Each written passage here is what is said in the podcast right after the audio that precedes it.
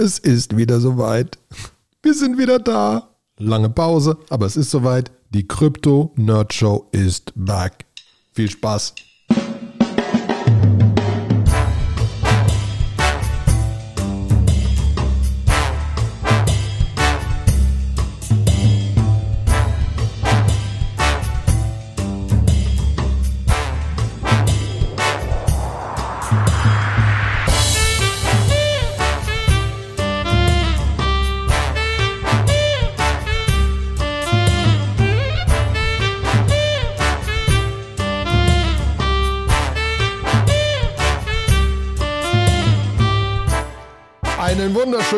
Wunderschönen guten Tag, liebe Krypto-Nerdshow-Freunde. Es ist wieder soweit. Nach einer langen, langen Pause, zu der wir gleich auch kommen, sind wir wieder da. Ich sitze hier und schaue dem Sebastian ins Gesicht. Einen wunderschönen guten Tag, Sebastian. Hi, Olli. Na, ja. alles gut? Bei mir, bei mir, bei mir blendend, aber verhältnismäßig äh, äh, unereignisreich. Äh, genau. Was ist denn bei dir so passiert? Ja, aber ich bin noch mal ein zweites Mal Papa geworden. Das war äh, alles sehr spannend und so. Und deswegen haben wir jetzt auch diese längere Pause gemacht, weil mit so einem äh, Kind ist inzwischen drei Wochen alt, mit so einem drei Wochen alten Baby ist einfach unfassbar unplanbar. Äh, ja genau. Ne? Das ist, Gibt auch äh, wichtigere Dinge als ein Podcast dann. Juri Maximilian heißt der Kleine und so und da, da muss man dann halt Windeln wechseln, alles Mögliche machen und so. Ich habe dich, glaube ich, ein paar Mal versucht, nachts zu erreichen, hast du aber geschrieben, so, ich bin schon, ich bin schon im Bett, so. Und ich fühle mich die Tage echt so. Äh, ich kann die Nacht schlafen, weißt du, ich habe das noch den normalen äh, Rhythmus. Ja, ja, genau. Na gut, äh, es ist viel passiert äh, seitdem wir das letzte Mal gesprochen haben. Ne? Es hat ja die Leute haben sich angefangen zu beschweren im Telegram-Channel, weil es endlich weitergeht. genau, wann geht's endlich weiter? Ähm, äh, vielleicht erstmal irgendwie der Sepolia-Merch ist geglückt. Ähm, das heißt, wir haben jetzt auch noch Proof of Stake auf Girly. Ähm, das heißt, es ist nicht mehr weit weg, dass Ether auf Proof of Stake wechseln wird. Und genau, es, äh, es gab irgendein Problem, in manchen Nodes sind nicht gejoint wegen, einer, wegen einem Konfigurationsfehler, aber es gab nicht Nothing Major, also es geht einfach weiter als nächstes mit Girly. Genau. Wir sind auf einem guten Weg. Genau. Und ähm, trotzdem ist der Kryptomarkt total hart gecrashed. Ich meine, wir hatten es den letzten Podcast schon angerissen. Wir haben darüber, wir haben über Celsius gesprochen und über darüber, dass Celsius eine Menge Ether ähm, gestaked hat und dadurch jetzt nicht an die Ether drankommt und irgendjemand sagte, wenn er sich so die Withdrawals bei, bei Celsius anguckt, sagt er, das wird nicht lange gut gehen, weil halt, wie gesagt, an ihre Staked Ether kommen sie nicht dran. Ne, die sind ja quasi in den Smart Contracts eingeschlossen, können erst nach dem Merge accessed werden.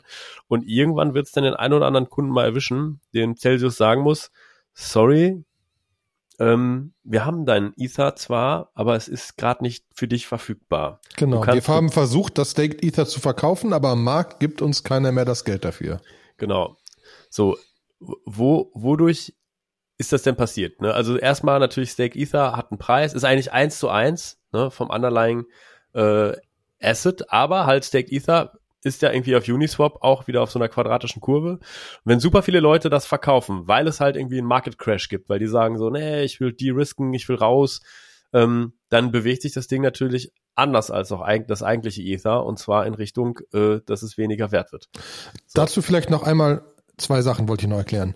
A, in meinem Fall habe ich auch mein Ether gestaked ich habe das aber nicht bei Lido gemacht, das heißt, ich habe kein Staked ETH bekommen, ähm, weil ich einfach langfristig an Ether glaube und dann hat das für mich Sinn gemacht. Heißt, komme ich nicht dran, bis der Merge da ist, das heißt nach Girly der Merge da ist und dann der nächste Hard Fork noch ist, dass man dieses Staked Ether wieder rausbekommt.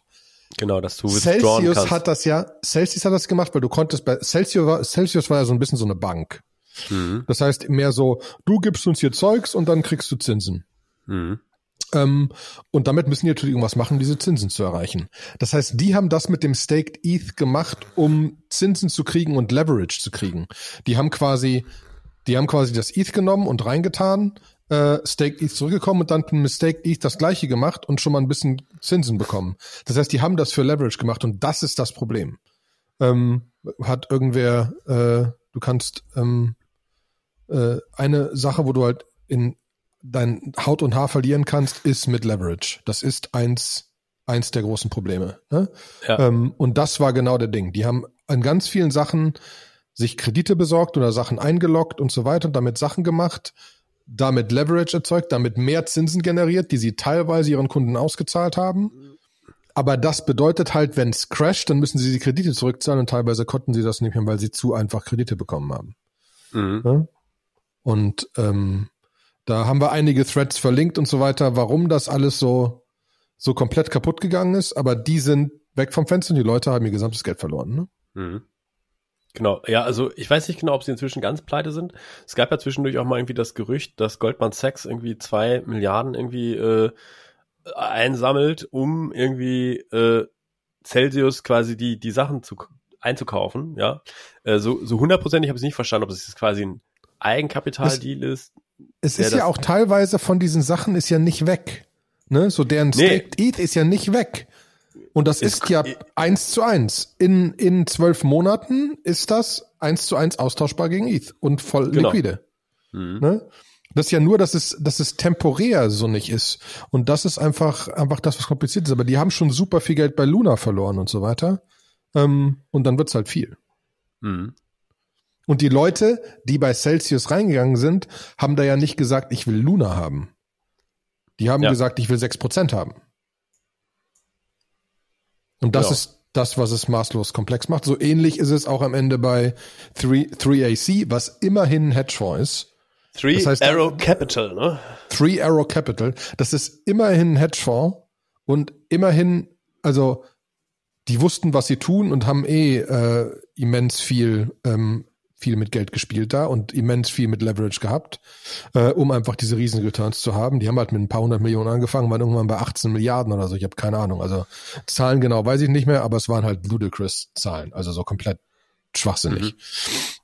Mhm. Ähm, und das fällt halt bei so einem ultimativen Biermarket zusammen. Und natürlich ist es jetzt so, dass wir ein Biermarket haben und dann geht's runter Bear und dann crasht Bear Market, nicht Biermarkt, äh, und dann crasht das ein bisschen und dann müssen die ihre Kredite auflösen und dann crasht das weiter, weil die so viel Liquidity aus dem Markt rausziehen und so weiter und und und das ist so eine so eine self-fulfilling prophecy, ne? Mhm. Ja, das ist einfach irgendwie ähm, also ich, sind sie wirklich ein Hedgefonds oder sind sie eine Venture Capital Firm? Also irgendwie in einem Twitter naja, es ist, das ist äh, ein bisschen. Sie sind schon privat, aber sie haben halt, sind Venture Capital in dem Sinne, sie haben mit Geld gespielt. Venture Capital wäre, sie machen nur Investments. Sie haben halt super viele Investments gemacht in Early Protokolle, wo sie nicht liquide sind. Mhm. Deswegen ist auch die Frage, ob die auch vielleicht irgendwie gerettet werden, weil jemand sagt, du, ich nehme das jetzt auf mich, weil ich langfristig daran glaube, dass eure ganzen Investments das wieder zurückzahlen. Mhm. Ne? Also das ist schon, das ist echt krass. Aber wahrscheinlich werden einige Leute da die Investments für Next to Nothing da irgendwie rauskaufen und das eher so rummachen. Die halt sagen, ihr habt da mal 100 Millionen investiert, ich kaufe euch das für 20 Millionen ab. Mhm. Aber die sind halt überall investiert, ne? Die sind in äh, Avalanche investiert, Nier, Aave, Deribit, Darkwire, Terra Luna, Axie Infinity. Also da ist echt ziemlich viel drin.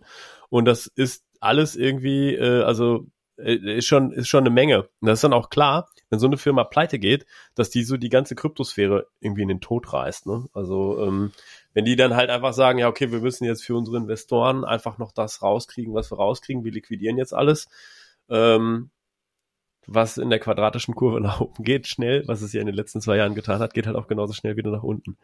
Ähm, genau. Und es kommen halt jetzt einfach die Sachen raus, die keinen Sinn ergeben. Ich fand das mit, äh, mit Bancor war sehr geil erklärt.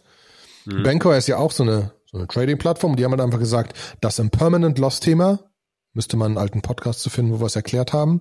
Ähm, wir machen eine Impermanent Loss Protection mit Bancor. Das heißt, wenn du Impermanent Loss hast, dann machen wir dich whole, indem wir dir Bancor-Tokens geben. Schöne Idee, grundsätzlich. Mit dem einzigen kleinen Problem, dass die Bancor-Tokens unlimitiert gemintet werden können. Das heißt, wann immer es einen Permanent Loss gibt, werden automatisch Bankor-Tokens gemintet und machen den Permanent Loss weg. Das ist in so einem Markt ziemlich doof, weil die ganzen Impermanent Loss Dinger nach oben gedonnert sind, weil irgendwie alles sich von irgendwelchen Stablecoins entkoppelt hat. Äh, und dann war das sehr hoch und sie haben gedruckt wie doof und irgendwann war Bankor nichts mehr wert und sie mussten mehr drucken und mehr drucken und mehr drucken und mehr drucken und dann war Bankor weg vom Fenster. Ne? Das funktioniert halt nur, wenn es funktioniert, wieder so ein Ding. Und das ist halt, das ist halt sehr krass. Ne? Genauso, nächster, nächstes Beispiel ist BlockFi. BlockFi war ja auch so ein, so ein, so ein, so ein neues Finance-Ding, wo du auch Zinsen kriegen konntest. Die hatten ja ihr, ihr, ähm, Die hatten ihre letzte Investmentrunde bei bei vier oder sechs Milliarden oder keine Ahnung was. Und das sind eine, die FTX gekauft hat. Also FTX hat sie quasi gerettet. Rausgekauft. aber mit so 25 Millionen. Es kamen danach noch Nachrichten von dem Founder, dass sie eigentlich eine 300 Millionen Creditline bekommen haben und sie könnten noch mal 400 Millionen kriegen. Ähm, die Wahrheit liegt irgendwo dazwischen. Es ist zumindest sehr viel weg von vier oder sechs Milliarden. Ne? Ähm, das war halt alles, wir waren in diesem ultimativen Hype-Markt und man sieht es ganz nebenbei ja auch im, im Venture-Markt. Ne? Der mhm. Venture-Markt ist auch zusammengebrochen, wie doof. Da war ja. halt alles, war vollkommen wurscht, was du verlangst und es gab sofort Geld und das ist richtig zusammengebrochen, weil alle VCs ihr Geld beisammen halten, um die Firmen aufrecht zu erhalten, in die sie schon vorher investiert haben und denen potenzielle Lifeline zu geben, wenn die einfach nicht schnell genug profitabel werden. Mhm. Und dieses ganze nicht profitable Gedöns geht halt gerade kaputt und das ganze System, was nur, was nur funktioniert hat, wenn es wächst. Ne? Ja. Und das ist halt. Leverage gewächst. Ne? Ich meine, so Bottomline ist ja ganz interessant. Ne? Wir haben jetzt irgendwie so eine riesen Krypto, alle hatten geleveraged. Super viele von diesen Loans, die sie sich alle gegenseitig gegeben haben, waren irgendwie unterkollateralisiert. Das heißt, als es dann zusammengekracht ist, haben auch ein paar Leute gesagt, ihr habt aber nichts. So, und ähm, eigentlich ist irgendwie das, was 2000, also eigentlich ist Krypto ja mal gemacht worden, irgendwie aufgrund der Finanzkrise, weil irgendwie Leute Häuser gekauft hatten, unterkollateralisiert und äh, plötzlich waren die Häuser gar nicht mehr das wert, was, was sie wert waren und dann ist das ganze Finanzsystem zusammengebrochen. Ähm, und jetzt haben wir das gleiche in Krypto. Ähm, haben wir uns nur automatisiert gebaut, ne? Wir mussten das nicht mit Menschen machen, wir haben das voll automatisiert. Ja, das stimmt nicht. Ich glaube, äh, die ganzen Loans, die irgendwie Three Arrow Capital, das sind schon, das sind schon human verhandelte Contracts gewesen. Also ich glaube nicht, dass es. Ja, das stimmt. Na, ähm, Aber da war halt wenig Capital Controls, weil alle Leute auf diesem Goldesel mitreiten wollten und so weiter. Alle wollten gerade auch. Gerade so, oh, Interview.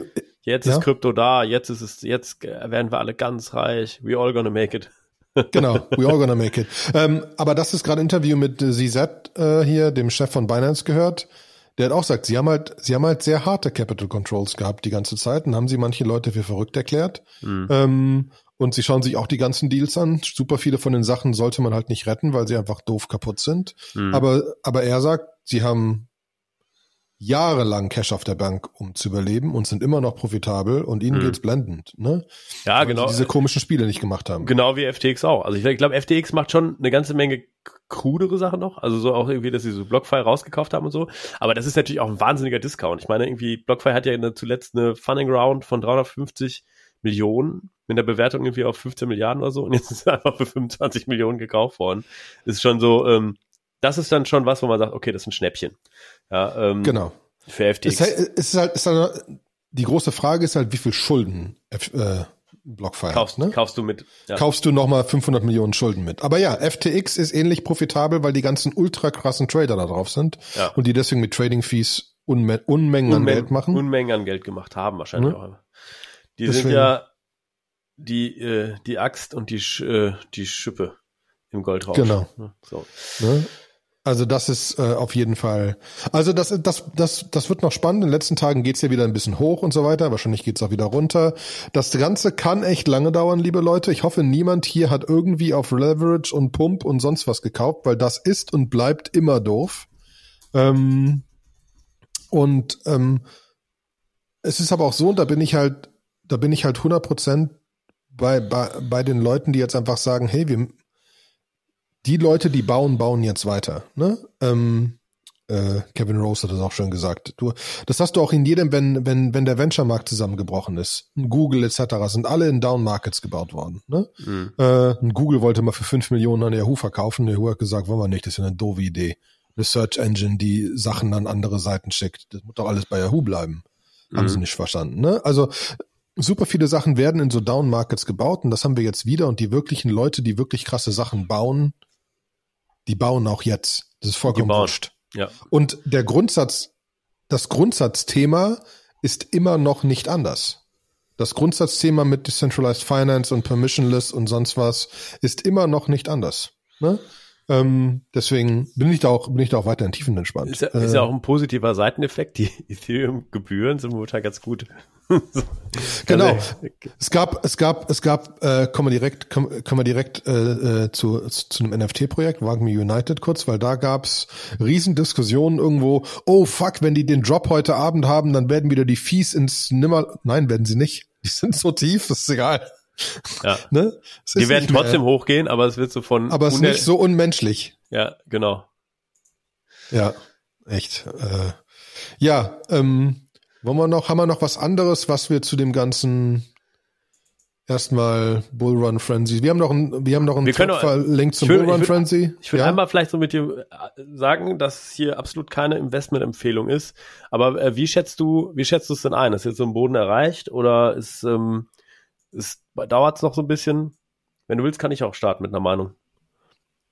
Boah, das ist, das, das ist jetzt fies. Eigentlich müssten wir es jetzt beide aufschreiben und so in die Kamera halten. Ähm, ich, ich, ich, äh, ich, ich glaube, wir sind in Richtung Boden. Das geht noch ein bisschen runter, noch ein bisschen hoch. Und ich glaube, wir werden jetzt eine gewisse Zeit nicht großartig hochgehen, nicht großartig runtergehen. Das wird so, so auf dem Level bleiben. Und dann werden wir, die ersten Effekte werden wir sehen mit Proof of Stake, Post-Merge, nach zweiter, zweitem Hardfork, ähm, ähm, das heißt so einem Jahr oder so, ähm, denke ich, wenn wir wieder irgendwelche anderen Effekte in andere Richtungen sehen. Ja. Ist, ist meine Vermutung. Ne? Interessant. Wir werden aber spannende Projekte sehen in nächster mhm. Zeit. Also ich glaube, dass es hochvolatil sein wird in der nächsten Zeit. Auch krass, das ist mal so 10 runter, 10 hoch, 10 runter, 10 hoch und so. Ähm, mit, mit, aber dem Korridor würde ich auch sagen, wir haben jetzt so Boden, aber ja, 10, 10 Prozent am Tag ist ja für, für Krypto nix. Also für Krypto, genau, für Krypto ist das nix. Also kann aber vielleicht mal zwei Tage 10 Prozent runtergehen. So, generell glaub, bin ich aber eher pessimistisch. Also ich glaube, dass das ganze Makro, die ganze Makrosituation, die wir haben mit dem Krieg in der Ukraine, ähm, dass das nicht bullish ist für super Hochrisikosachen wie Krypto. Ne, das ist, ähm, das, das kann einfach sein. Also ich sehe, dass, äh, dass die Banken sich aufgehört haben, Geld untereinander äh, zu, für günstige Konditionen zu geben. Alle haben so ein bisschen Angst. Warum? Weil die Inflation macht, dass Leute inzwischen ihre ihre ähm, ihre äh, Darlehen nicht mehr bedienen können und da bahnt sich schon so ein bisschen kurzfristige kurzfristige Kredite zwischen Banken sind 0,01 Prozent. Ja, genau. So, das ist, ist nichts. Ne? Ja, das hat sich nicht geändert. Das kurzfristige Zeug, langfristige langfristig, feste Zinsen, ja. Genau. Kurzfristig hat sich gar nichts geändert. Geld ist kostenlos. Das stimmt, aber langfristig sind die Leute sehr, sehr konservativ geworden. So, und auch ein bisschen deswegen, also hat ein befreundeter Banker hat mir gesagt so, naja, er sagte so, wahrscheinlich wird die Inflation die Immobilienpreisbase anstecken und wird dann eine Finanzkrise wieder auslösen. Das ist so sein, sein, sein Gamble irgendwie. Und in diesem Atemzug werden die Leute einfach Cash brauchen. Und wenn da irgendwas irgendwo noch in Krypto drin ist, ähm, dann werden die es wahrscheinlich rausziehen. Also da ist nochmal Potenzial da, dass es nochmal weiter runtergeht.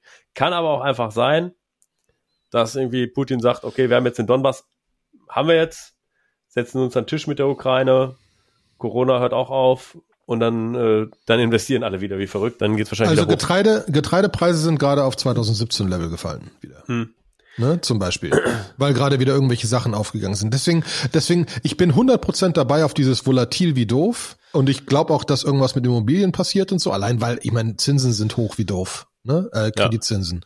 Ja. Ähm, äh, also da, ja, hochgradig volatil, kann auch nochmal nach unten gehen, aber ich würde behaupten, die Leute, die jetzt unbedingt Immobilien kaufen wollen, weil die Preise fallen, das sind nicht die, die jetzt Wildgeld in Krypto haben. Ne? Da ist mehr der VC-Markt. Der VC-Markt raised Geld wie doof. Die wissen, dass jetzt ein, zwei Jahre sie aufpassen müssen, weil Raisen schwerer wird. Aber Geld ist nicht weniger da. Die allgemeine Meinung ist da, dass wir ein Jahr Pause haben. Mhm. Und dann wird's ultra krass angefeuert, weil diese ganzen Fonds halt Geld haben, wie Andreessen Horowitz hat 4,5 Milliarden für Krypto-Investments geraced. Mhm. Das muss in den nächsten drei, vier Jahren investiert werden. Rein, rein, rein vertraglich. Ne? Das müssen die loswerden.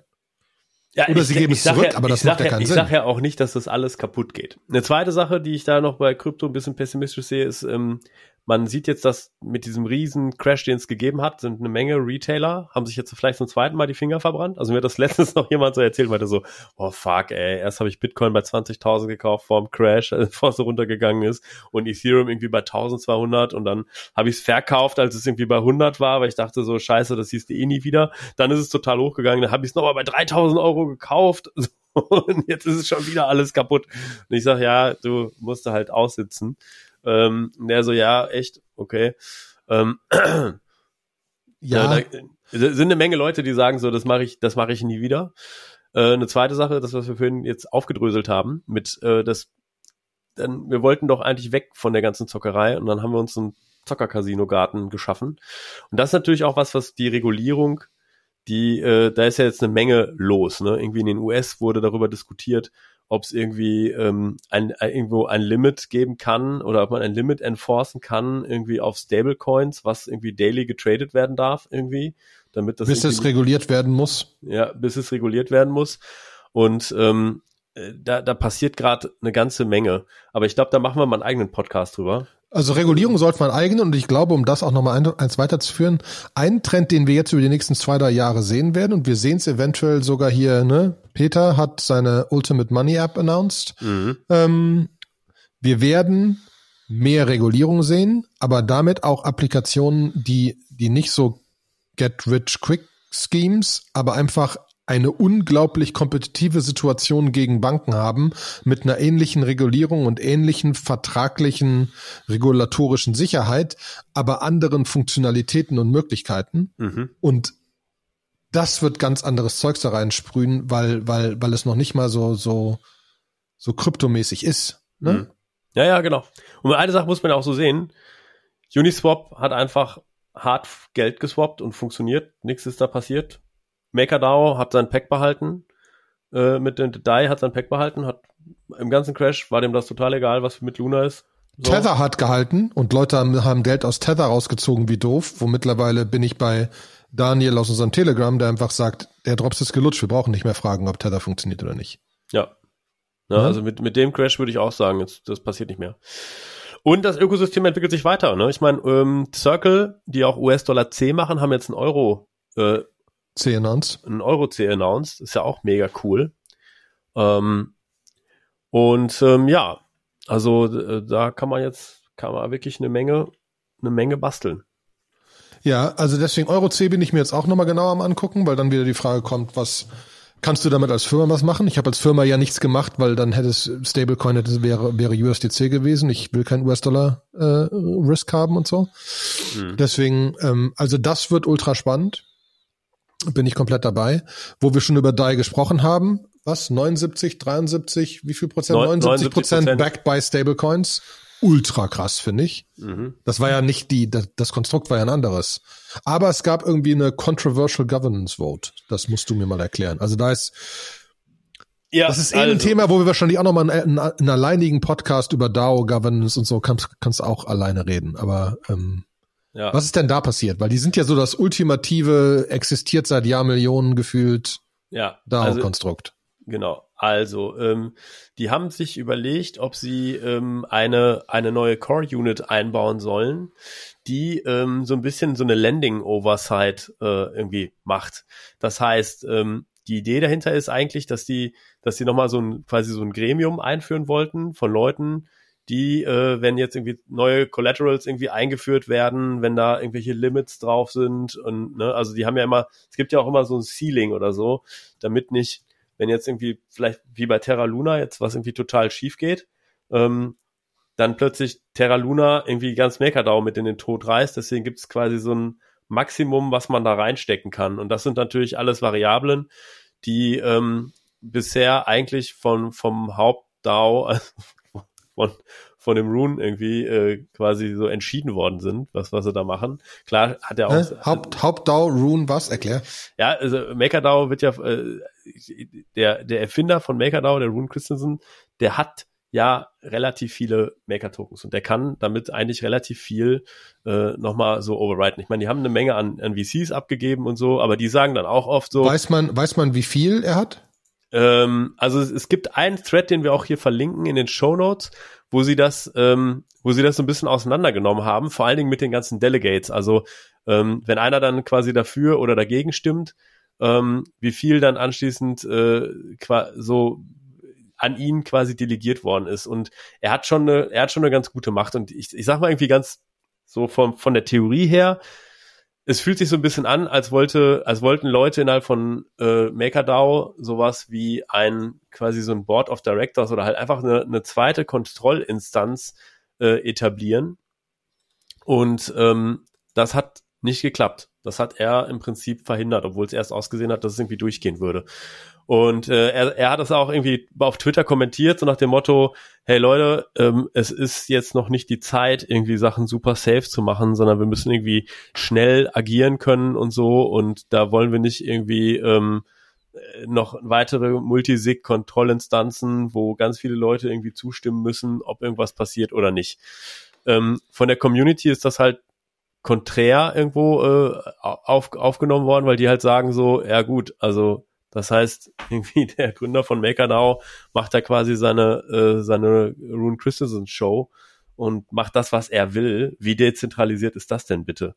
Ne? Ähm, andererseits, ich habe in mir schlagen da auch so ein bisschen zwei Herzen. Ne? Ich weiß irgendwie aus Open Source Projekten, dass wenn, wenn man alle mitreden lässt, dann wird's oft nicht gut.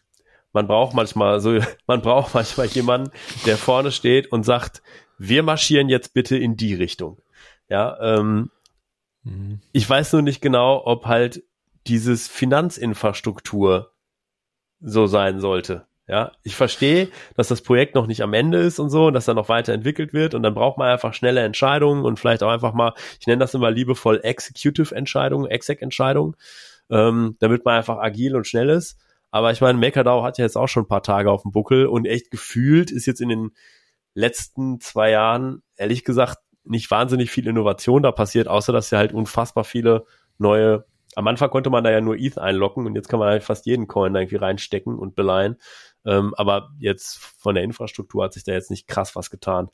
Ähm, deswegen weiß ich jetzt nicht genau, wo er auch hin will mit seinen, hey, ich muss, wir entwickeln hier noch und wo wollen wir denn dahin? Also das sehe ich da eher so ein bisschen kritisch. Mhm.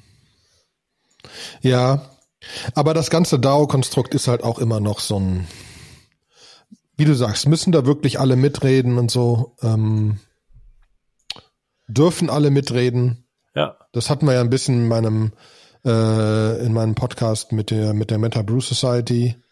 Rein rechtlich kannst du nicht NFT-Holder in eine DAO packen und mitreden lassen. Dann sind sie nämlich, dann sind sie nämlich Shareholder und dann ist äh, ein Bier, das du ihnen schickst, verdeckte Gewinnausschüttung und muss besteuert werden wie Dividenden und so. Also es hat ja alles einen Rattenschwanz. Ne? Mhm. Mhm.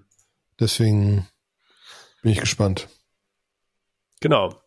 Dann Nada David, über den hatten wir schon ähm, ganz oft im Podcast gesprochen. Der war vorher bei The Graph und hat da viel Developer Relations gemacht. Hat auch sehr, sehr geile YouTube-Tutorials, wenn man irgendwie in Ethereum Development einsteigen will. Ähm, hat er da echt viel evangelisiert und das auch einfach für Leute accessible gemacht, dass man da reinkommt. Und ähm, der ist jetzt aber bei The Graph raus und ist zu Celestia gewechselt. Celestia ist the first modular blockchain. Ähm, die haben ein eigenes, also Modular Consensus and Data Network, was heißt Modular an der Stelle. Ähm, man kann Celestia, glaube ich, also wie, wie ich es verstanden habe, ist, man kann damit Blockchains bauen, wenn man möchte. Mhm. Also ähm, die haben ganz viele verschiedene Konsensus-Algorithmen, die man wählen kann, wenn man irgendwie sagt, man will, man braucht jetzt kein unbedingt krasses Proof of Stake oder sonst irgendwas, weil man äh, den Vorteil einer Blockchain haben möchte, aber man möchte jetzt mal, es reicht, wenn es irgendwie, was weiß ich, fünf Validatoren gibt oder so, die halt eine Authority sind, ähm, weil man eine pri private Chain irgendwo aufbaut, kann man das damit basteln. Ähm, man kann äh, eine ganze Menge damit tun und ähm, ja, also äh, die auf der Webseite kann man sich da viel drüber durchlesen, wie es funktioniert, also wie die traditionelle Blockchain-Architektur aussieht und was bei Celestia anders gemacht wird. Ähm, die haben in 2021 haben die so ein Seed Fundraise gemacht, äh, dann haben die so ein DevNet Release. Jetzt gerade gucken sie halt, wie man das so ein bisschen, wie man, also wie sie das an den Start kriegen können. Ich meine, da ist natürlich. Aber sie bauen es halt so ein bisschen als Firma und so weiter, was halt ist nicht wieder so ein, wir machen ein Token Foundation. und sonst was, ne? Ja, genau. Ich glaube, es gibt einen Celestia-Token, so ist es nicht. Ähm, aber äh, ich, ich habe da jetzt ehrlich gesagt noch nicht so reinguckt. Also äh, ich bin nur, bin nur sehr gespannt, ähm, weil Nada da auf jeden Fall eigentlich immer so, was die Companies angeht, war es so, The Graph war, glaube ich, schon eine ziemlich smarte und coole Sache. Der ist ja eigentlich jemand, der aus dem Web 2-Umfeld kam vorher, äh, ein harter React-Entwickler gewesen und dann da den, den Schritt zu Web 3 zu machen und da so viel zu tun, das äh, war schon spannend. Und ich glaube, das Celestia-Ding, das hat er sich auch sehr, sehr gut überlegt, überlegt. Und ich denke, da wird einfach noch viel aus der Richtung kommen. Ich meine, es gibt keinen, es gibt keinen Token. Ich, ich weiß es gerade ehrlich gesagt nicht. Also ich habe es nicht krass ich bin mir ziemlich, Ich bin mir ziemlich sicher, dass es keinen Token kann, gibt. Kann gut sein. Macht, macht ja auch nicht unbedingt Sinn. Ne? Sind eine Firma irgendwie ähm, und wollen ja einfach Infrastruktur sein. Aber ich weiß dann auch noch nicht genau, wie macht Celestia dann Geld? Also ist ja dann auch nicht klar. Vielleicht halt einfach, weil du den am Ende zahlst du den, kriegen die vielleicht zehn Prozent deiner Tokens, die du released und keine Ahnung, kannst ja tausend oder du zahlst denen einfach Geld dafür, dass du deren Infrastruktur nutzt, wie du einen AWS zahlst. Ne? Ja, aber ja, das, aber das gibt es ja halt noch nicht, ne? Also ich sehe jetzt hier kein Pricing oder sonst. Es ist irgendwas. auch nur Testnet. Es ist auch noch, es gibt auch noch nichts offenes. Ja, es ist alles genau. nur Testnet, alles noch mitten in der Entwicklung. Ja. ja. Und sie planen so einen Mainnet-Launch für 2023. Ja. ja. Und ich denke mal, ich denke mal, das, was er so mitnehmen wird, ist halt, er wird halt sehr viele Sachen, die er bei Ethereum in den Ethereum-Ökosystem hat schiefgehen sehen, die kann er da natürlich jetzt besser machen. Ähm, ob sie es natürlich schaffen, die Developer auch alle rüberzuziehen, weiß man nicht. Und der Punkt ist halt, ich glaube da immer noch Coinbase Cloud, die hatten ja extra so Systeme gekauft. Coinbase hat auch eine eigene Cloud. Komplett Blockchain-Infrastruktur und so weiter, zahlst einfach Geld für, um das zu machen. Mhm. Zahlst halt CPU und Memory und sonst was und hast halt Mining Nodes und sonst was. Du kannst da auch dein eigenes Staking betreiben. Du kannst deinen eigenen Ethereum Staking Server selbst betreiben, aber als Service, ne, so wie du ein wie du einen Service bei AWS hochziehst und so weiter. Das mhm. sind die nächsten Sachen, die noch kommen werden. Deswegen bin ich da grundsätzlich relativ bullish, wenn wir feststellen, dass dass dieses Web 3 grundsätzlich passt und da mehr Sachen drauf gebaut werden können, die du bauen können solltest, dann ist dieser Service-Gedanke und Cloud-Gedanke nicht falsch. Mhm. Ja? Und dann hast du ein Coinbase Cloud, das wahrscheinlich am ehesten das ist, so eine Richtung, in die Celestial auch geht, bloß dass der Marketing-Text ein anderer ist. Mhm. So, äh, und dann, ich bin mir dann aber auch nicht sicher, also selbst wenn sie da modular sind und alles Mögliche sind, ich habe das Gefühl, gerade im Ethereum-Ökosystem passiert so viel, auch sehr viel Research, ob sie das so krass so da reinkriegen. Also ich mache mal ein Beispiel. Also wir selber haben ja auch mal bei einer eigenen Blockchain mitgemacht. Holochain heißt das, weil einer unserer Nine-Elements-Entwickler hatte hat das Projekt irgendwie entdeckt und die hatten halt auch so eine Idee, dass man halt sagt, man es gibt verschiedene Konsensus-Algorithmen. Die haben in Holo hießen die Membranen, die es gibt. Also Proof of Work ist eine Membran, Proof of Stake wäre eine Membran, Proof of Authority kann da ganz viel machen. Aber äh, diese, diese Vielfalt an Choice. Ne? Am Ende des Tages funktionieren ja die Sachen gut, für die es dann auch schnell gute Applikationen gibt und eine krasse Adoption gibt. Und manchmal ist eine Vielfalt Auswahl dann doch gar nicht so, so gut. Ne? Und ähm, ich glaube, es ist ein ganz anderes Modell. 100% dabei. Ja, ja. Ich glaube, gegen Ethereum als Main Plattform werden die nix. Du wirst, du wirst kein Ethereum 2.0 auf Celestial sehen oder auf der, der, der Coinbase Cloud. Mhm. Die Frage ist, ob du, ob ein, ein, baut ein Adidas nachher sein Web 3 Shop innerhalb des Metaverses auf ihren eigenen AWS System oder auf Ethereum oder auf einem Celestial Stack, weil es sinnvoll ist, oder auf einem Coinbase Cloud Stack. Ähm, äh, und, und, und sind das mehr einzelne Module, die du dazu nimmst, um deine Applikation oben drüber zu bauen? Ich glaube auch. Also das gegen, gegen Ethereum können die nicht anstinken. Also mhm. da bin ich mittlerweile raus, dass da irgendwie irgendwer jetzt irgendeine so Modular Blockchain launcht und dann, die ist halt nicht zehnmal so gut wie das andere. Ist sie nicht. Mhm. Ne? Die ist aber zehnmal so gut für ich will was internes bauen und tun und machen, ne? Und ich will irgendwas, irgendwas, ja, ja. eine Kleinigkeit machen. Wenn es die, wenn es die Interoperability eventuell gibt. Mhm. Aber dann glaube ich eher an modulare Libraries, Services, Bestandteile within Ethereum, um Money Lego mäßig auf Ethereum etwas aufzubauen. Also baue ich eine App, die mit zehn Services, die auf Ethereum laufen, um nachher einen Service zu bauen, den es vorher nicht gab. Hm. Da glaube ich noch eher dran. Hm. Und man muss sagen, technisch sind die echt weit. Ne? Also es gibt hier, also Celestia hat auf jeden Fall schon ein Konzept, was Ethereum auch gerade mit Layer 2 so ein bisschen ausprobiert. Das ist Data Availability Layers. Die sind da quasi schon eingebaut äh, mit so Data Availability Committees. So, und wer jetzt nicht weiß, was Data, so ein bisschen das Data Availability Problem ist, ähm, für den verlinken wir so ein, so ein äh, Explain Me Like I'm Five Ding, äh, so ein Tweet, Tweet Thread, The Data Availability Problem. So die Idee dahinter ist eigentlich, dass ich irgendwie, ähm, also sagen wir mal irgendwie der Olli, ähm, also führt irgendeine Funktion auf Ethereum aus und schickt mir dann das, was rauskam, plus ein Beweis, dass dass du es richtig gerechnet hast an mich. Und ich muss aber jetzt nicht diese, diese Berechnung komplett nachvollziehen, sondern äh, kann diesen Beweis nehmen und kann den validieren. Ne? Das ist so die, die Idee bei Zero Knowledge Proofs, dass ich kein Knowledge habe, wie die Execution eigentlich stattgefunden hat. Ähm, aber ich kann verifizieren, dass das passiert ist. Und ähm, in diesem Tweet-Thread wird es einigermaßen verständlich irgendwie erklärt und auch, warum es ähm, halt viel weniger Ga Gaskost hat und so weiter und so fort. Und ähm, da, da sagen sie auch in so einer kleinen Randnotiz so, ja, guck mal hier, ähm, Celestia, die haben, die haben halt schon das eingebaut in ihre Architektur, während das bei Ethereum halt einfach im Layer 2 stattfindet. So, ne? Und ähm, das kann natürlich dann auch nochmal ein Vorteil sein ähm, für, für die Zukunft, für was weiß ich. Ne? Aber ich, ich sehe sie auch als Technologie-Provider und nicht als, als eigenständiges äh, Infrastrukturprojekt oder Plattform. Ja, genau. Ja, ähm, was haben wir noch? Äh, jemand bei uns in der Community hatte über den Tokenized Vault Standard, der EIP 4626, äh, hat gefragt, irgendwie, ähm, Leute, könnt ihr darüber mal ein bisschen was erzählen? Also, wozu ist das da?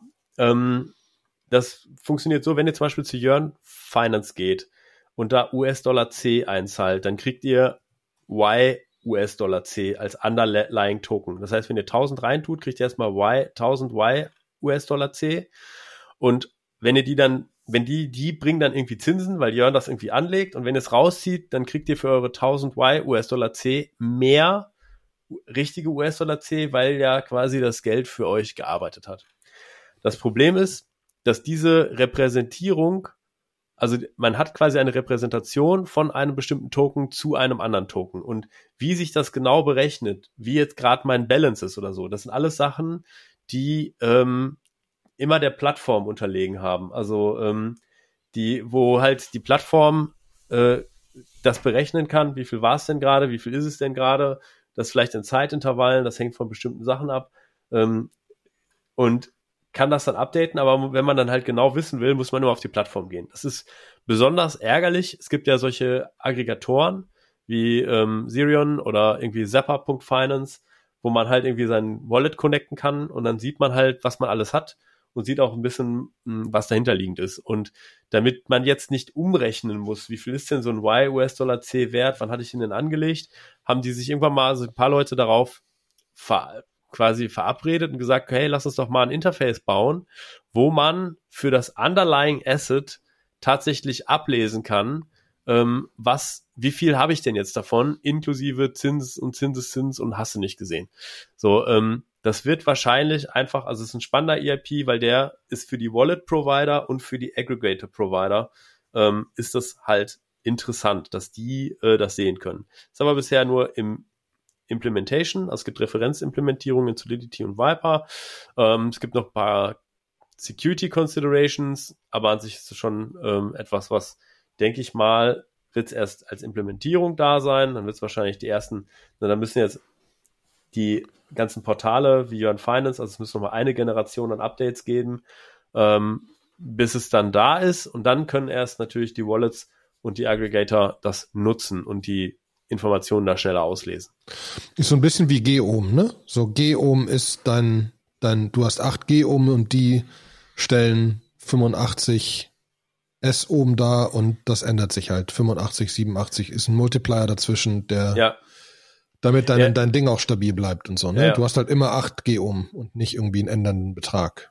Und das, das siehst du dann, glaube ich, auch. Ne? Du siehst, aber wenn du jetzt Zapper Finance irgendwie aufrufst, dann siehst du, dass du 8 G-Ohm hast. Und wenn du jetzt irgendwie wissen willst, wie viel S-Ohm das sind, musst du auf Olympus gehen. Und ich glaube, das Nee, beziehungsweise Zapper Finance kriegt das sogar hin, aber vielleicht, weil sie, ja, weil, weil, aber weil, weil oben groß genug ist, weil, ne? oben weil groß sie es explizit dafür gemacht haben. Du genau, hast Ohm und siehst dann Ohm, G-Ohm, äh, also G-Ohm, S-Ohm, ja. Ohm. Weil sie es implementiert haben. Und mit diesem Standard könnte man diese Information direkt aus der Blockchain auslesen und muss nicht irgendwie rumzappeln und nochmal irgendwo hier und noch eine Berechnung machen. So, ähm, was haben wir noch? Aave created Ghost. Aave macht jetzt auch ein Stablecoin. Äh, ist interessant. We come in a little bit late to the party, but okay. Also ich glaube, was spannend an, an dem ganzen Stablecoin ist, sie haben es, ähm, das Governance-Ding durchgelesen, äh, also beziehungsweise dieses Introducing GAO.